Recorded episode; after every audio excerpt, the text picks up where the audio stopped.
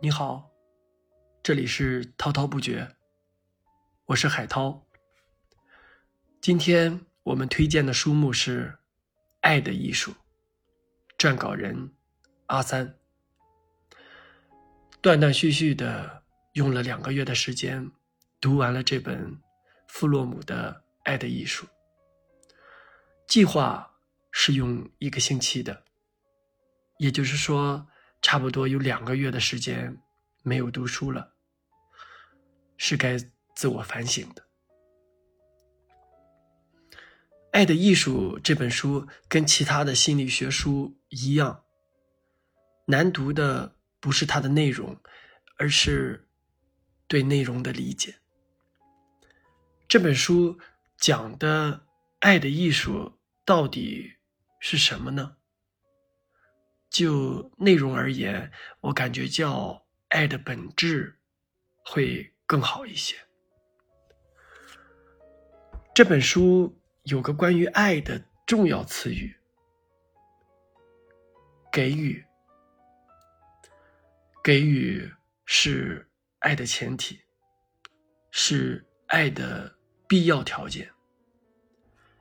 对于亲密一点的关系来说，比如说，父母与孩子能够给予彼此多少，会对以后的关系产生重要的影响。父母对孩子的这种影响，有个词叫投影。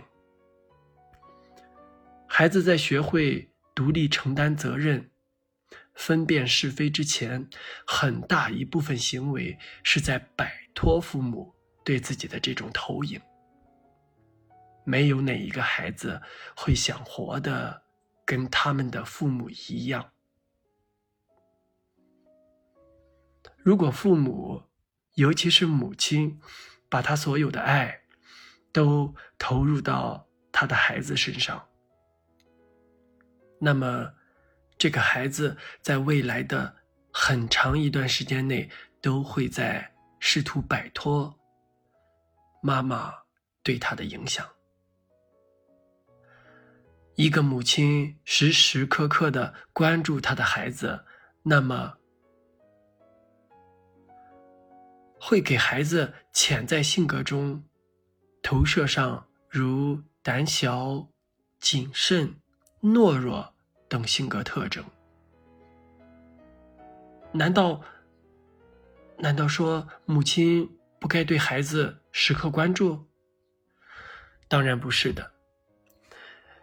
孩子有很大一部分学习行为是靠感觉来进行的。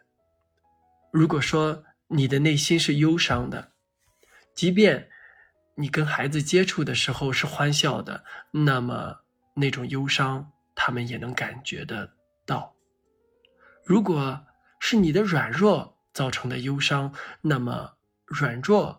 也会投射到孩子的身上。怎样才能减少这种投射影响？我思考之后的方法是忙碌。对于我们每个人来说，忙碌是变好的前提。很多伟大的东西都是在。没有时间的时间下产生的，听起来不可思议。是的，是忙碌的结果。忙碌让你的负面没有滋长的机会，让你的强点变得更强。如果父母能够忙碌起来，尤其是母亲。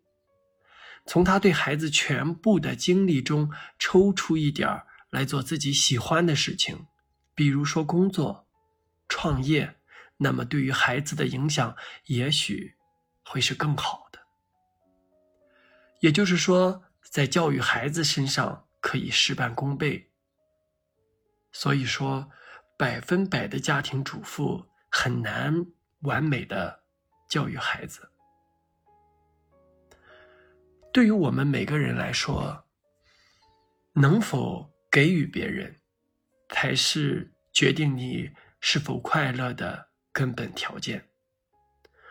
如果你只能给予自己，对于别人不能给予，那么你不会快乐。你没有能力爱别人，别人就不会爱你。快乐才是生命中最重要的东西。看这类的书真的好累啊！